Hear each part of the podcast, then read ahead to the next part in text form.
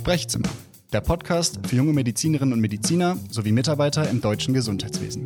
Für alle, die sich zwischen Ausbildung oder Studium und Einstieg in den Beruf befinden und ihre Fähigkeiten für eine zukunftsfähige Entwicklung der Gesundheitsfürsorge einsetzen. Für alle Querdenker, Idealisten und Visionäre, die hohe Ziele mit realen Inhalten füllen wollen. Mein Name ist Nikolaus Konze und ich spreche mit meinen Gästen aus verschiedensten Bereichen des Gesundheitswesens über die Jahre des Berufseinstiegs, Meilensteine im Werdegang und ihre Perspektive auf die Zukunft der Medizin.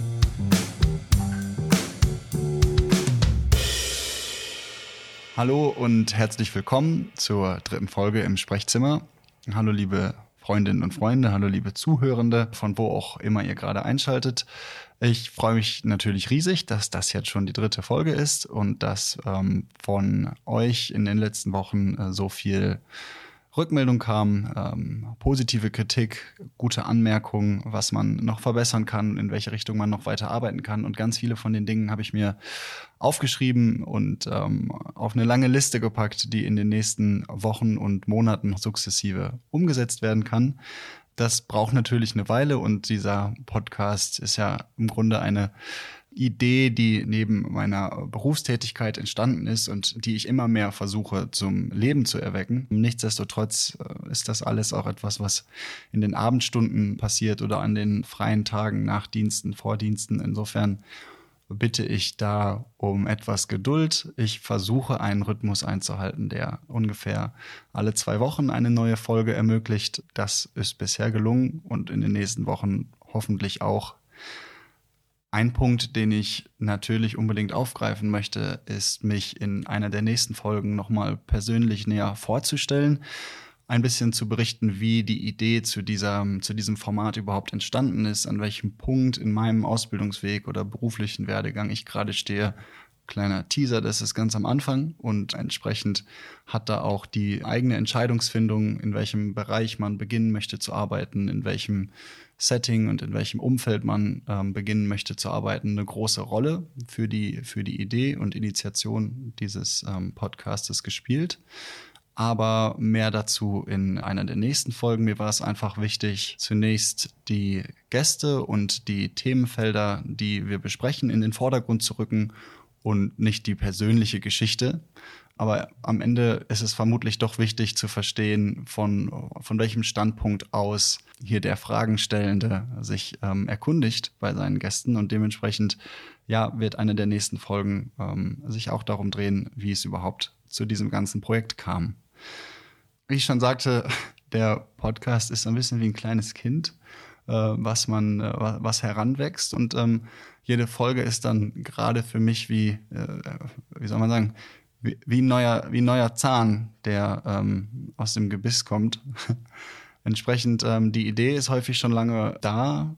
Die Gäste sind auch ähm, manchmal schon im Kopf und dann äh, kommt die Anfrage und irgendwann eine Rückmeldung. Aber bis dann so eine Folge produziert ist, aufgenommen ist, äh, nachbereitet ist und äh, den Weg über das Internet in eure Ohren findet, äh, ja, ist, ist der Weg ein langer und ähm, mit einigen schlaflosen Nächten möglicherweise auch verbunden. Heute präsentiere ich euch also ganz stolz, um in diesem, in diesem Bild zu bleiben, den äh, dritten Zahn, die dritte Folge und meinen dritten Gast, über den ich mich besonders gefreut habe. Sein Werdegang hat zum Glück weniger mit Kiefern zu tun als das Intro. Er hat mich aber dennoch mit einem breitstrahlenden Gesichtsausdruck in seiner Wohnung hier in Berlin Friedrichshain empfangen und im Interview mit ganz vielen spannenden Perspektiven über seinen außergewöhnlichen Weg in der Medizin überrascht. Die Rede ist von Dr. Sievert Weiß. Ich glaube, dass man den Beruf äh, des Arztes so ein bisschen ja, leicht neu denken muss. Äh, so paradox das vielleicht auch klingt, die Digitalisierung und die Technisierung der Medizin ist eine Chance dazu, menschlicher zu werden, ja, und mehr Zeit für das Menschliche in der Medizin zu haben. Für die meisten der Zuhörerinnen und Zuhörer, die sich in diesen Tagen vielleicht in der Vorbereitung zum ersten oder zweiten medizinischen Staatsexamen befinden, dürfte das von ihm mitentwickelte Lernprogramm ein wohlbekannter täglicher Begleiter sein. Ambros stellt im Wesentlichen medizinisches Wissen bereit für jede Stufe des medizinischen oder ärztlichen Lebens. Das Unternehmen, was Sievert nach seinem eigenen Examen im Jahr 2012 zusammen mit zwei Freunden aus einer eigentlich studentischen Idee heraus geformt hat, stellt also, wie er das selber auch beschreibt, als Web-Applikation und App die aktuellsten medizinischen Inhalte in einer ja, semantisch verknüpften und, und pädagogisch aufbereiteten Form zur Verfügung und hilft so nicht nur beim Bestehen der universitären Prüfung, sondern dem einen oder anderen sicher auch beim Überstehen der ersten Nachtdienste allein in der Klinik. Durch die ja sehr große Beliebtheit, gerade im studentischen Kreis, konnte nach der Unternehmensgründung das Projekt und das Team in den darauffolgenden Jahren sehr schnell heranwachsen. Heute beschäftigt das ehemalige Startup über 300 Mitarbeiter in Büros in Köln, Berlin und seit letztem Jahr auch New York was einen dann mit am meisten berührt, ist, dass die Leute, die zu uns kommen, wie selbstverständlich diese Vision, die wir irgendwann mal von Amboss äh, begonnen haben aufzubauen, äh, auch in sich tragen. Ich selbst bin für ein Praktikum Ende 2017 dazugestoßen, habe Sievert dabei als ja nicht nur ursympathischen, sondern auch sehr visionären und fortschrittlich denkenden Mediziner und Unternehmer kennengelernt und mich daher sehr gefreut, dass von ihm eine schnelle und positive Rückmeldung auf die Anfrage kam. Im Interview spricht Sievert über seine Erinnerungen an die Phase der Gründung, über erste Erfolge des Unternehmens Amboss, aber auch Selbstzweifel im Hinblick auf den eingeschlagenen Werdegang abseits der Klinik bedeutet ja schon irgendwie eine ziemliche Überwindung, ja, so einen vorgezeichneten Weg zu verlassen. Und dann hat man sich natürlich schon immer wieder mal gefragt, was, was mache ich denn hier eigentlich? Also ganz alleine hätte ich das sicherlich äh, so nicht gemacht und auch nicht geschafft, ja. Ich habe selbst wieder einmal ganz viel aus dem Gespräch und dem Austausch mitnehmen können und hoffe, dass auch ihr Motive in Sieverts Werdegang findet, die ihr teilt oder mit denen ihr euch identifizieren könnt. Ich lade euch in diesem Zusammenhang ganz herzlich ein, eure Gedanken zu einzelnen Gesprächsinhalten oder Gesprächspartnern auch auf Instagram unter sprechzimmer.podcast zu diskutieren. Dort findet ihr ab sofort auch immer ein Gesicht zur Stimme und Hintergrundgeschichten zu den Interviews. Genug erzählt, jetzt geht es los und ich wünsche euch wie immer viel Spaß beim Zuhören.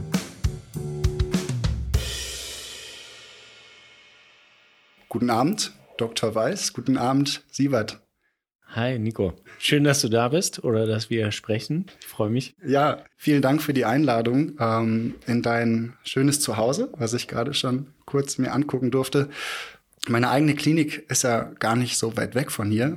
Und ähm, weil ich heute einen Stationstag hatte, komme ich sozusagen gerade von der Arbeit und habe die Fahrt mit dem Fahrrad durch Friedrichshain genutzt, um mich nochmal so ein bisschen einzustimmen auf unser Gespräch und habe mich gefragt, wie sich oder sagen wir, wie groß die Unterschiede zwischen deinem und meinem Alltag eigentlich sind.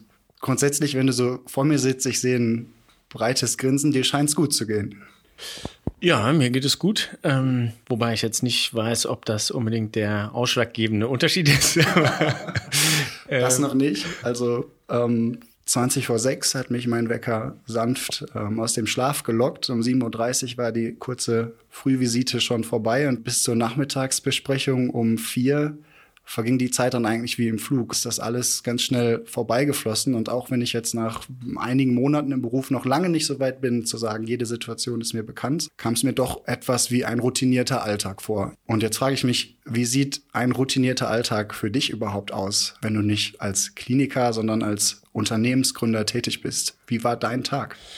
Ja, ähm, also mein Tag so in der letzten Zeit äh, ist üblicherweise geprägt von einigen Meetings äh, am Tag und ähm, zwischendurch immer mal wieder Zeit, entweder sich auf die Meetings vorzubereiten oder aber selber an irgendetwas inhaltlich zu arbeiten. Ähm, dann Kommunikation ist natürlich irgendwie immer auch ein Bestandteil. Kommunikation mit dem Team, äh, auf E-Mails reagieren und so weiter und so fort. So lässt sich der Großteil des Tages für mich äh, so vom Computer hier äh, aus auf dem Schreibtisch äh, bestreiten und fängt nicht, äh, also mittlerweile nicht mehr um 5.30 Uhr an, sondern doch jetzt auch erst um 9, während, während Corona noch akuter war und die Kinder äh, hier zu Hause waren, äh, habe ich sehr früh angefangen, um irgendwie ein bisschen Ruhe zu haben. Aber mittlerweile ist es doch wieder, seitdem die Kita geöffnet hat, äh, erst ab 9 und dann bis ja, 7 oder so. Ich zitiere einfach etwas, was du selber über dich sagst auf, deine, auf deinem LinkedIn-Profil und dort schreibst du, du bist ein Self-Taught Med Ed Tech Co-Founder. Wenn wir jetzt in Friedrichshain Samstagabend in der Bar stehen, dann würde ich einfach verheißungsvoll nicken und sagen, ich hätte das ganz verstanden. Aber wenn du jetzt ähm, deinen Kindern erklärst, was du machst, wie lässt sich das in einfachen Worten vielleicht zusammenfassen, was dein Beitrag als Mediziner zu unserem Gesundheitssystem ist? Mhm. Ja, sehr gute Frage. Also die, äh, die Kinder sagen selber äh, über uns, meine Frau arbeitet ja auch äh, für Amboss, ähm, dass wir sozusagen schreiben, was die Ärzte machen sollen. Ja? Also so in etwa beschreiben das meine Kinder, nun sind die drei und sechs, aber das ist so in etwa ihr, ihr Bild von uns. Ähm, und wenn du deinen Eltern erklärst, warum du kein Arzt geworden bist, so wie es im Buch steht?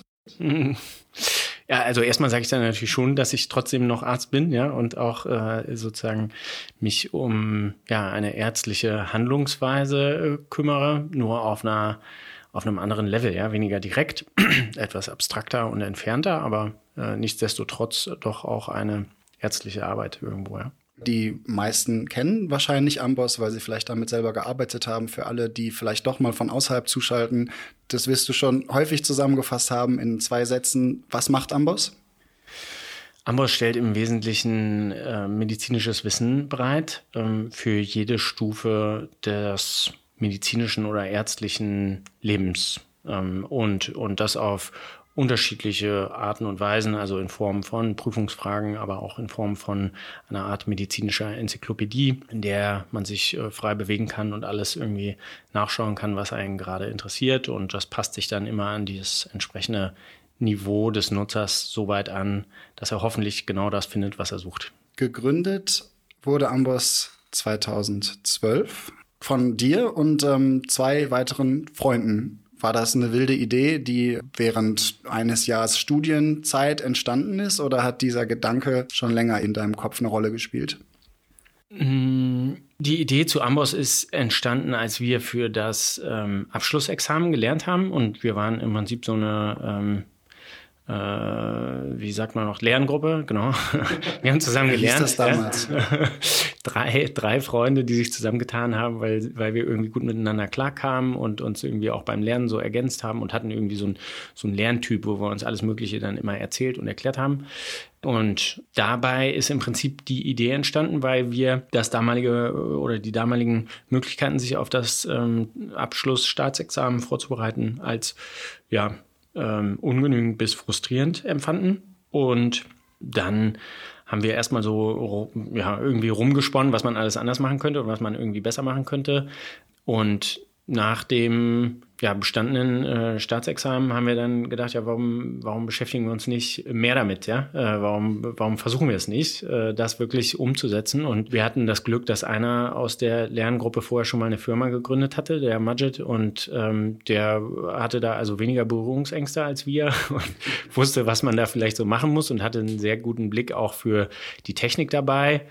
Ähm, während äh, Kenan und ich uns viel immer mit dem medizinischen Inhalt auseinandergesetzt haben. Da haben wir sehr schnell festgestellt, dass man die Menge an Inhalten und so weiter nicht zu dritt bewältigen kann. Und dann brauchten wir auch sehr schnell ein relativ großes Team, das im Wesentlichen aus Freunden und Familie bestand und mit uns da äh, diese Inhalte in die Plattform geschrieben hat. Äh, und dann nach Arbeit von ungefähr einem Jahr das erste Produkt veröffentlicht hatte. Also wurde aus dem Arzt Dr. Weiß der Unternehmer weiß und der Informatiker weiß und der Medienfachmann weiß. Was davon bist du am meisten heute in deinen Rollen, die du einnimmst? Und was davon vielleicht am wenigsten? Ja, gute Frage, ja. Ähm ich fühle mich schon noch irgendwie als Arzt ähm, in ein, ein Stück weit. äh, innerhalb der, äh, der Zeit bei Amboss, was jetzt ja schon auch irgendwie, naja, bald äh, fast zehn Jahre sind. Aber da habe ich mich mit sehr vielen unterschiedlichen Bereichen äh, beschäftigt und weil einfach auch ganz unterschiedliche Sachen benötigt wurden. Und ähm, so habe ich sehr unterschiedliche Einblicke bekommen und sehe mich am ehesten irgendwie so, ja, weiß ich auch nicht, als allgemein Startup-erfahrener in, in verschiedenen Bereichen äh, gut aufgestellter Allrounder. Ja. Als Scale-Up-Rockstar. Äh, ja, das hast du jetzt gesagt. äh, äh, aber ja, genau. Also ich bin nicht so auf einen Bereich total festgelegt. Ja. Und am, also mit, mit, sag ich mal, der tatsächlichen Entwicklung habe ich wahrscheinlich noch am wenigsten zu tun, ja. Also ein riesiger Unterschied zu sicherlich dem Arztberuf, den jetzt vielleicht einige deiner Kollegen, mit denen du damals gemeinsam das Examen geschrieben und bestanden hast, heute ausfüllen. Amboss hat in den letzten Wochen ja eine Menge oder in den letzten Monaten eine Menge Aufmerksamkeit auch öffentlich bekommen, auch politisch als ähm, Ausdruck der Dankbarkeit dafür, dass ihr euch engagiert habt während der Corona-Krise und einen Beitrag geleistet habt zur Versorgung ähm, der Berliner oder der deutschen oder vielleicht auch der weltweiten Bevölkerung. Was für ein Beitrag war das? Was habt ihr gemacht? Und wie fühlt man sich, wenn der Berliner Bürgermeister bei einem im Büro sitzt? Ja, also erstmal darüber haben wir uns sehr gefreut natürlich als äh, Anerkennung. Ja, im Wesentlichen haben wir nichts anderes gemacht, als wir sonst auch machen zu Zeiten äh, Coronas. Und zwar haben wir medizinische Informationen bereitgestellt und wir haben dann natürlich irgendwie die Arbeit der Redaktion ein Stück weit auf dieses Thema umgelenkt. Und gerade da, bei dem Thema war es ja irgendwie wichtig, auch so in diesem Wust an Informationen das Wesentliche herauszufiltern. Was muss ich jetzt wirklich wissen als Arzt und wie, ähm, wie gehe ich mit Patienten um? Das äh, sozusagen ja fast tagesaktuell, das Wesentliche tagesaktuell an, ähm, an die Ärzteschaft zu bringen, das war schon eine große Herausforderung, aber das konnten wir mit unserem Setup so eigentlich sehr gut leisten. Ne? Also mit der, mit der Redaktion, äh, ich meine, da arbeiten fast 100 Leute, die, die sich, wenn wir wollen, da mit diesem Thema beschäftigen können. Dann haben wir verschiedene Sachen gemacht, diese Informationen einmal rund um das Thema Covid-19 in sechs Sprachen zur Verfügung gestellt und immer weiter aktualisiert ähm, und auch frei zur Verfügung gestellt. Also das war einfach dann oder ist auch immer noch einfach über Google-Suche zu finden und äh, bedarf keiner Amboss-Mitgliedschaft. Ähm, auch angrenzende Kapitel haben wir frei zur Verfügung gestellt, also Beatmungstherapie, ARDS und so weiter. Dann gab es noch weitere Initiativen, die den Medizinstudierenden und auch den äh, entsprechenden Institutionen helfen sollten. Also auf Institutionsseite sowohl den Universitäten als auch den Krankenhäusern haben wir dann jeweils Möglichkeiten gegeben, beispielsweise die Lehre online fortzusetzen. Und den Krankenhäusern haben wir die Möglichkeit gegeben, sagen wir mal, vielleicht nicht Intensivmedizin erfahrene Kollegen auch auf diese Thematik vorzubereiten und dafür ähm, auch freie Zugänge gegeben haben. Die Dinge, die du damit zusammenfasst, kennzeichnen ja eigentlich, wie sehr sich das Unternehmen entwickelt hat von der ehemaligen reinen Lernplattform, in dem medizinische, sagen wir mal, digitale Karteikarten zur Verfügung standen, zu einem großen Unternehmen, was Videos, was ähm, medizinisch inhaltlich kuratierte Beiträge in so schneller Zeit zur Verfügung stellen kann für einen großen Kreis äh, medizinisch Tätiger. Findest du oder empfindest du das als etwas, was dich stolz macht. Vielleicht aus dem Grunde, weil du merkst, dass ihr auch ein Stück weit da gesellschaftliche Verantwortung übernehmt und dass die gesehen und anerkannt wird?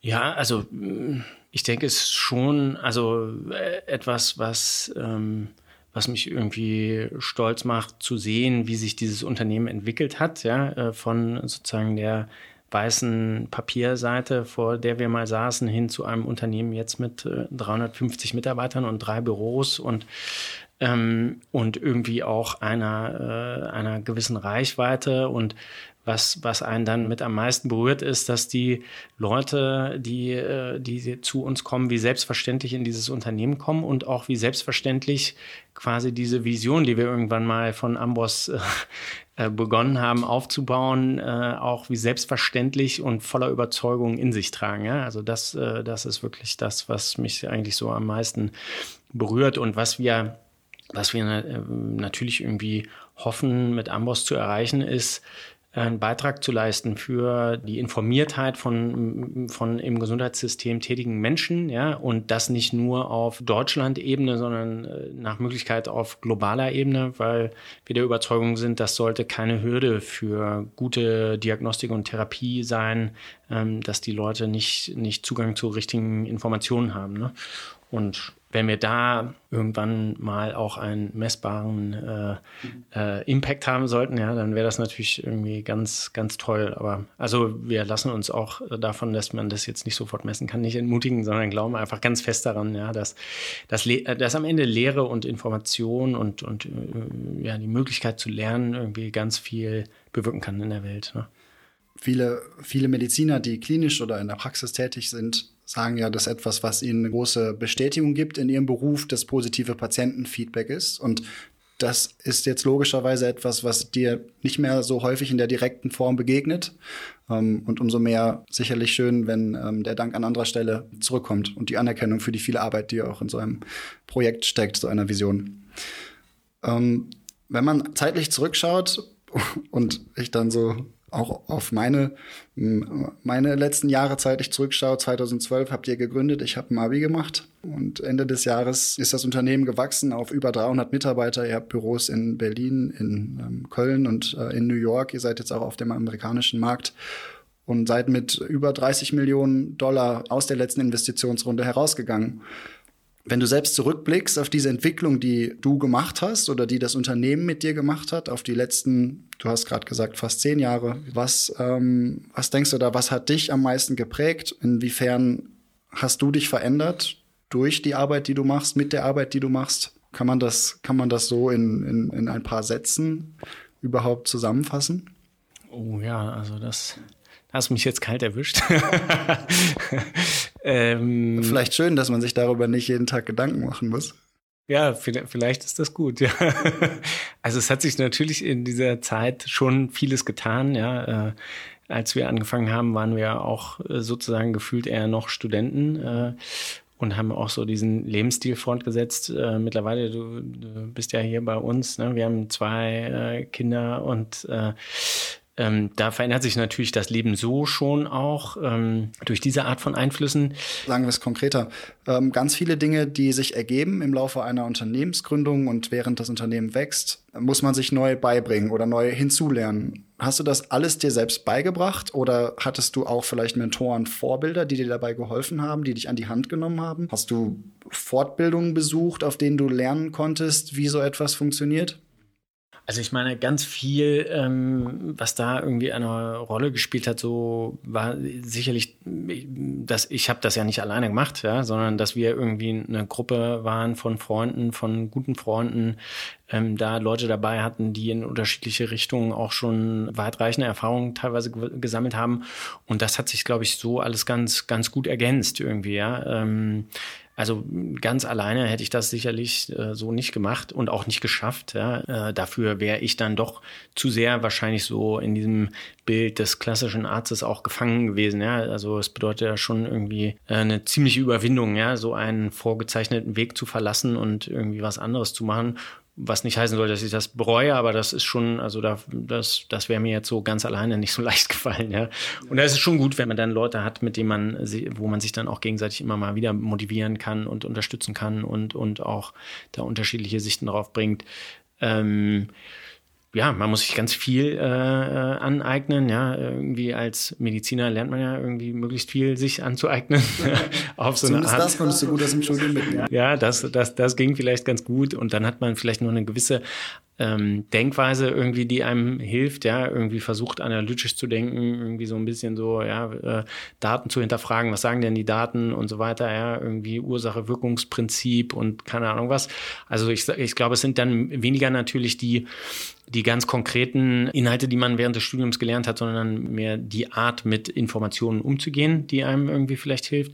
Und dann muss man, ja, dann muss man sich natürlich irgendwie vieles aneignen, aber auch, also auch das ist kein, kein Hexenwerk, ja. Und da kann man, glaube ich, sich mit vielem auseinandersetzen. Man muss natürlich immer dann irgendwie dabei gucken, welches Feedback nimmt man wie auf, ja. Es gibt sehr viel, natürlich sehr viel äh, Feedback aus so dem sozialen Umfeld, was natürlich insbesondere am Anfang einer solchen Gründungsidee ähm, immer eher skeptisch ist und kritisch ist und einen auch sehr verunsichern kann, ja. Äh, da, das ist sicherlich. Das würde mich unheimlich interessieren, wie du mit diesen Situationen umgegangen bist. Du hast ja selbst einige Jahre in der Klinik gearbeitet, ich glaube sogar teilweise noch parallel in den ersten ähm, Gründungsjahren des Unternehmens. Und dann hast du einen anderen Weg für dich eingeschlagen und sicherlich doch auch manchmal gezweifelt auf die eine oder andere Weise, weil irgendwie die Erwartungshaltung des Umfelds so, so anders an einen ist. Standest du da immer drüber oder hast du dich auch abends manchmal hinsetzen müssen und dich selbst erinnern müssen, dass es ja deine Vision ist, die du gerade verfolgst und dass die ein bisschen Zeit braucht, bis sie wächst? Ähm, ja, total. Also Ich meine, was es uns am Anfang leicht gemacht hat, war, dass wir eben noch nicht all das hatten, ne? diese Familie und so weiter, Verpflichtungen, sondern dass man eben so diesen sozusagen studentischen Lebensstil eigentlich fortführen konnte. Und wir haben dann damals Honorararztdienste gemacht in so einem Krankenhaus auf dem Land. Und das war auch total schön, das machen zu können. Und ähm, dann konnte man da irgendwie eine Woche oder ein Wochenende sein und irgendwie hat sich damit so diesen Lebensstil den Studenten weiter aufrechterhalten können und dann den Rest der Zeit an diesem Projekt arbeiten können es war dann mehr eigentlich sozusagen, ja, also so vielleicht so das gesellschaftliche, die gesellschaftliche Skepsis, ja, die einem so bei Freunden begegnet ist, bei den Eltern, bei Verwandten irgendwie. Ähm, und natürlich auch die eigene, ja, weil man hat ja irgendwie Medizin studiert, vielleicht aus irgendeinem Grund, ja, am ehesten wahrscheinlich, um Arzt zu werden. Und dann hat man sich natürlich schon immer wieder mal gefragt, was, was mache ich denn hier eigentlich? Und man muss natürlich dazu sagen, wahrscheinlich denkt keiner irgendwie am Anfang, ja, das wird jetzt hier mein 10-Jahres-Projekt oder mein 20-Jahres-Projekt und irgendwann, was weiß ich, äh, ja, oder mein Lebensprojekt, ja. sondern man denkt natürlich irgendwie erstmal, ja, komm, lass mal gucken, wie weit das geht, ja, und jetzt, dann legen wir mal los. Gab es einen Zeitpunkt, wo du gemerkt hast, der Durchbruch ist da, das ist jetzt eine Situation, die ähm, bedeuten wird, dass ich die nächsten Jahre hier bleibe, weil es einfach so gut läuft? Oder kam das graduell Stück für Stück und irgendwann blickt man sich um und sieht, ähm, ist doch ganz schön groß geworden, was da hinter uns steht? Hm, ist mehr, glaube ich, also für mich war es mehr so ein graduelles Ding. Also, ich meine, das erste Produkt, was wir rausgebracht haben zur Vorbereitung auf das Hammer-Examen, das war ja sehr, sehr schnell, sehr erfolgreich. Und also, es war natürlich einmal total positiv. Und dann haben wir überlegt, ja, von dort ausgehend gibt es ja eigentlich noch mehr Bereiche. Es hört ja nicht da auf am Hammer-Examen. Ja, es geht weiter, äh, es gibt davor was, es gibt danach sehr, sehr viel. Ähm, und vielleicht ist das einfach eine super Ausgangssituation, von dort aus weiterzumachen. Und das geht immer weiter, es wird immer größer und, und das Potenzial ist ja auch noch da. Ne? Das ist ja nicht ja. erschöpft sozusagen. Es ist heute schwieriger zu priorisieren und zu sagen, hey, wir haben sechs Ideen und wir müssen uns aber auf zwei fokussieren, sonst wird es ein bisschen viel. Mhm, ja, ich glaube schon, dass es jetzt schwieriger ist. Äh, zu priorisieren. Ich meine, ganz am Anfang hatten wir ein ganz, ganz klares Ziel und zwar total logisch, total klar, was wir jeden markiert. Tag genau war total klar, was wir jeden Tag machen mussten. Ähm, und dann haben alle auf dieses eine Ziel hingearbeitet. Da waren wir eben ja auch, was weiß ich, 20, 30, 40 Leute oder so, alle auf das gleiche Ziel. Ähm, alle zusammen Kaffee trinken mittags? Alle zusammen Kaffee trinken, alle zusammen grillen, alle zusammen hart arbeiten, alle zusammen in der gleichen Wohnung leben, fast. Oh je, oh je. ähm, und ja, ich meine, das ist heute ne, natürlich nicht mehr so. Ja, wir sind aufgeteilt auf die verschiedenen Märkte, die verschiedenen Zielgruppen. Und es gibt natürlich schon irgendwie auch eine Priorisierung anhand der Kapazitäten, die dann auf die jeweiligen Märkte gehen. Aber darüber hinaus, das ist der Bestand. Dann gibt es natürlich die Frage nach der Zukunft. Ja, in welche, was glauben wir, wohin wird sich die digitale Medizin entwickeln? Welche Rolle muss da ein Informationssystem spielen? Oder welche Rolle muss ein Informationssystem da spielen? Skizziert das mal. Also, ich meine, ihr werdet euch da sicherlich häufig mit auseinandersetzen auseinandersetzen. Was ist eure Idee, ohne dass jetzt konkret euer Produkt dasjenige sein muss, was, ähm, was, was diese Idee auch Leben einhaucht? Wo soll es hingehen? Oder wo wird es hingehen? Ja, ich denke, ohne jetzt irgendwem auf die Füße treten zu wollen, aber äh, wenn, wenn man sich die Rahmenbedingungen anschaut, dass äh, sich das medizinische Wissen ja äh, exponentiell äh, vermehrt und exponentiell wissen wir, was das heißt, seitdem wir Corona erlebt haben, ja, ähm, äh, dann wird es immer schwieriger, äh, natürlich dieses Wissen äh, zu handhaben und, und dem Herr zu werden und dann das, dieses Wissen auch anzuwenden, ja. Und mit den ganzen, sag ich mal, Entwicklungen, die es dann innerhalb der Medizin gibt, also was weiß ich, Precision Medicine, Targeted Therapy und so weiter, ja, es wird immer komplexer, es fächert sich immer weiter auf und da den, den Überblick zu behalten, sozusagen über die Medizin ist, ist, glaube ich, schon fast nicht mehr möglich und es wird auch immer schwieriger für die einzelnen Bereiche wahrscheinlich.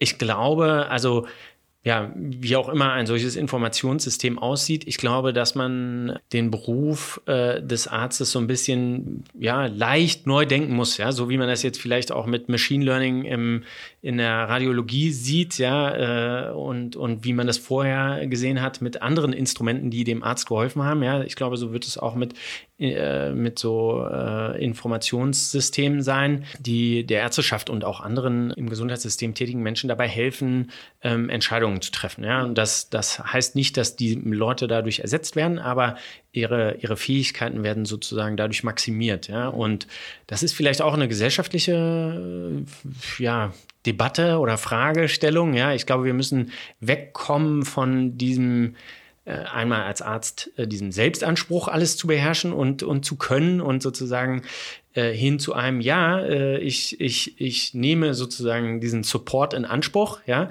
ähm, und zwar, weil das für uns, für uns alle gut ist, ja, für dich als Patient, für mich als Arzt ist das gut, ja, und wir, wir sind gemeinsam auf der Suche nach der besten Lösung und wir sind nicht mehr diese Halbgötter in Weiß, ja, die alles irgendwie aus dem Hut zaubern können, ja. sondern wir, wir sind auch nur Menschen und äh, es ist vollkommen okay oder es ist sogar vielleicht irgendwann ein Zeichen von Qualität, dass ich nachschaue, weil ich äh, daran interessiert bin, für dich irgendwie sozusagen die ja. bestmögliche Lösung zu finden. In, in, unserem Studium wird ja häufig tatsächlich das Faktenmemorieren trainiert. Und es ist ja angesichts der Dinge, die du genannt hast, insbesondere dem Fakt, dass das Wissen eigentlich schneller wächst, als man lesen kann, vielleicht vernünftiger, da mehr systematisches Zugreifen auf die richtigen Ressourcen zu trainieren, was doch mit Sicherheit bedeutet, dass das ähm, Studium auch in gewisser Weise sich mit verändern muss und den äh, neuen Gegebenheiten anpassen muss.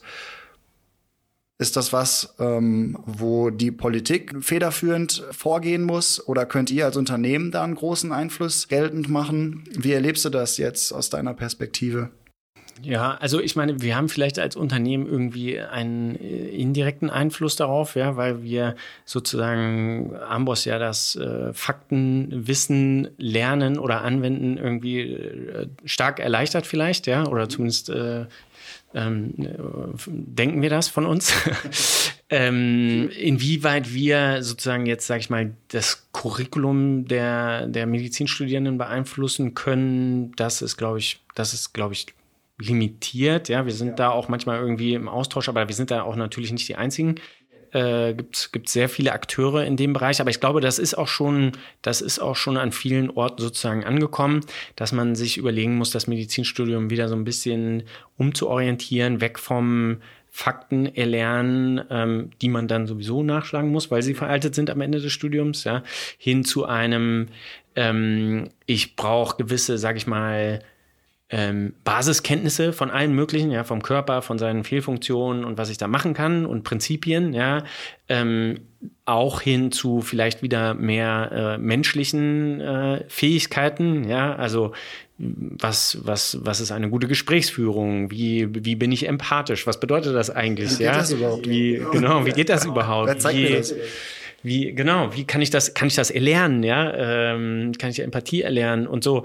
Ich glaube, da wird man versuchen müssen, vielleicht wieder mehr hinzukommen, ja, und, und zu sagen, ist auch eine Chance, ja, die, die Digitalisierung und die Technisierung der Medizin ist eine Chance dazu, äh, so paradox das vielleicht auch klingt, äh, auf der anderen Seite wieder menschlicher zu werden, ja, und mehr Zeit für das Menschliche in der Medizin zu haben, was ja total wichtig ist und auch einen ganz, ganz hohen Stellenwert hat und am Ende irgendwie ja das ist, was auch ähm, ja, den, den, den Patienten irgendwie in Erinnerung bleibt und auch ganz positiv äh, prägen kann. Ja. ja, man hört, dass sich das selber ähm, bewegt und es ist auch ein schönes Leitbild, denke ich, an dem man sich orientiert.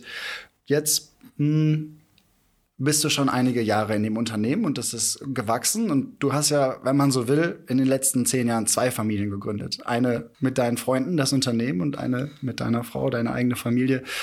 Irgendwann werden ja Kinder auch groß und wenn sie klein sind, gib ihnen Wurzeln, wenn sie groß sind, gib ihnen Flügel. Glaubst du, dass irgendwann der Punkt kommt oder merkst du das, dass man sich in gewisser Weise auch selbst distanzieren, selbst rausnehmen muss, nicht mehr für alles die Verantwortung übernehmen kann und soll und will, weil eine gewisse Selbstständigkeit eintritt, nicht nur bei deinen Kindern, sondern auch bei deinem Unternehmen? Ja, total. Also ich glaube, ähm, dass es also aus so einer Manager-Perspektive äh, haben wir immer gesagt, muss es eigentlich das Ziel sein, sich überflüssig zu machen, ja. Ähm, und dann muss man natürlich irgendwie schauen, ob man vielleicht eine andere Rolle findet, ja, die, äh, auf der man dann äh, noch einen, einen Wert äh, beitragen kann.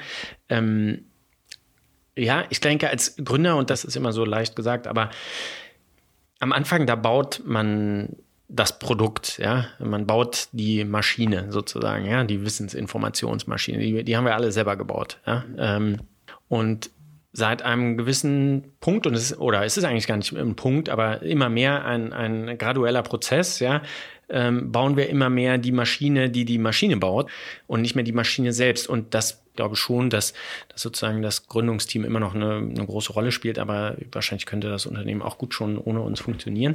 Ähm, und das, das muss eigentlich immer mehr so werden. Und trotzdem müssen wir natürlich irgendwie schauen, wie wir da, wie wir dann den größtmöglichen Wert noch stiften können. Mhm.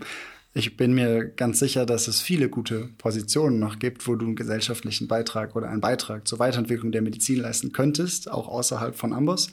Ähm, aber hoffe natürlich genauso, dass du das Unternehmen noch äh, viele Jahre weiter mitprägen kannst und deine Ideen da einbringst und dass die umgesetzt werden können. Wenn dich jemand fragt, der gerade am Ende des Studiums ist, der für sich selber in einer Orientierungsphase steht oder steckt, Was würdest du dem mitgeben? Was ist wichtig am Ende der Ausbildung in den ersten Berufsjahren mitzubringen in den Alltag, in den klinischen Alltag? Und ähm, wann darf man auch einer eigenen Vision folgen und ausbrechen aus diesem ersten Alltag? Was braucht es, um im heutigen Medizinsystem oder in der heutigen Welt der Klinik gut zu starten und ähm, seinen Weg zu finden? Ja, gute Frage. Also ich meine, den Start in der Klinik kann ich eigentlich ja gar nicht so gut beurteilen. Also obwohl trotz meiner äh, irgendwie, sage ich mal, ja, limitierten Erfahrung. Ähm, also ausbrechen, ich glaube, ausbrechen kann man immer, ja. Ähm, das ist nur nicht so leicht. Aber ich glaube, ähm, als also sozusagen, wir, das hatte ich ja vorhin schon mal gesagt, als, als Mediziner sind wir es nicht gewohnt, auszubrechen und diesen Weg zu verlassen. Und deswegen macht uns das viel Angst. Aber es gibt ähm, es gibt sehr, sehr viele Möglichkeiten und ich glaube, was, was, was kann man einem Berufseinsteiger oder auch einem Fortgeschrittenen empfehlen, ist eigentlich immer irgendwie die Augen offen zu halten, ja, und neugierig zu bleiben und irgendwie ähm, nicht aufhören, Dinge zu hinterfragen und irgendwann vielleicht auch den Mut zu haben, äh, die dann zu verfolgen. Ja, das kann ja alles Mögliche heißen. Das können, können neue Fachrichtungen sein, ne? irgendwie was Medizin nah ist, aber vielleicht nicht im Krankenhaus, was weiß ich, bei einer Versicherung oder oder irgendwie sowas. Gibt es, glaube ich, viele Möglichkeiten. Und ich glaube, was, ähm, ja, äh, und das soll jetzt nicht so klischeehaft klingen, aber ich glaube, was, was, äh, was uns als Medizinern gut tut, ist durchaus auch mal sozusagen kritisch auf diese, auf dieses Leben in der Klinik für sich selbst zu schauen. Denn also natürlich brauchen, braucht das Land Ärzte und natürlich braucht es auch irgendwie viele Ärzte und auch gute Ärzte. Ähm, aber wenn man zum Beispiel daran keinen Spaß hat, ja, äh, dann, dann muss man das vielleicht auch nicht machen. Ja? Und wir, ich glaube, wir neigen dazu, weil wir ja irgendwie dann doch fast ein, das halbe Leben, was davor äh, liegt, bis man dann endlich Arzt ist, ja, irgendwie darauf ausgerichtet hat, Arzt zu werden, ja. Äh, also was weiß ich, die äh, drei Oberstufenjahre und dann vielleicht sogar noch eine Ausbildung oder Wartesemester, dann das Studium, das lange Studium und dann steht man da endlich auf Station und dann denkt man, ach so, und so sieht das also aus. und klar ähm, ist das auch nicht nur einfach und vielleicht muss man dem auch immer ein bisschen Zeit geben, aber wenn man das Gefühl hat, das ist einfach nicht das Richtige. Es gibt, äh, es gibt viele andere Möglichkeiten, ja. Und das soll nicht heißen, geht alle raus aus der Medizin. Kommt alles ist ein schöner, ja, nee, ist ein schöner, ist ein total schöner Beruf, aber ich glaube, es ist wichtig, dass man sich irgendwie ähm, in die Augen schauen kann, ja, über längere Zeit und sagen kann, ja, das ist schon das, was ich machen will. Oder wenn es das nicht ist, sich auch was anderes zu suchen. Blöd ist, glaube ich, für alle, wenn man eigentlich keinen Bock hat darauf, das zu machen und dann irgendwie da drin bleibt, weil, weil man keine Alternative sieht und dann ist das für alle nervig einfach nur. Und wenn du morgens aufstehst, dann hast du Lust. Ich, ich habe Bock auf das, was ich mache, ja. Ich, ich mache das, also gibt natürlich auch Tage, da habe ich mal keine Lust, aber äh, also an sich macht mir das total viel Spaß und das ist irgendwie die Art, äh, auch die Art, wie ich arbeite, macht mir, macht mir Spaß sozusagen, ja. Das bedeutet Neugier, Mut und vielleicht ein bisschen Glück braucht man auch manchmal. Äh, äh, total viel Glück, glaube ich. Ja. Also Glück kann man nun leider nicht irgendwie erzwingen, ja. Das äh, entweder man hat es oder nicht, aber manchmal braucht man ja auch diese Offenheit für dieses Glück, ja. Also Wer das offen, Glück sucht, der findet Vielleicht so, ja. Ähm, das, das heißt nicht, dass immer alles erfolgreich wird, aber äh, dadurch entstehen vielleicht neue Wege oder neue Perspektiven oder so. Und das, das glaube ich schon. Ja. Mhm.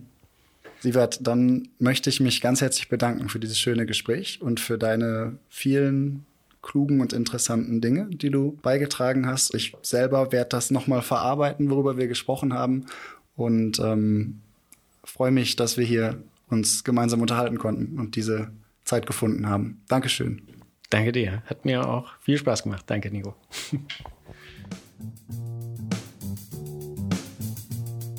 So, so, so, so. Ich hoffe, es hat euch gefallen. So, so.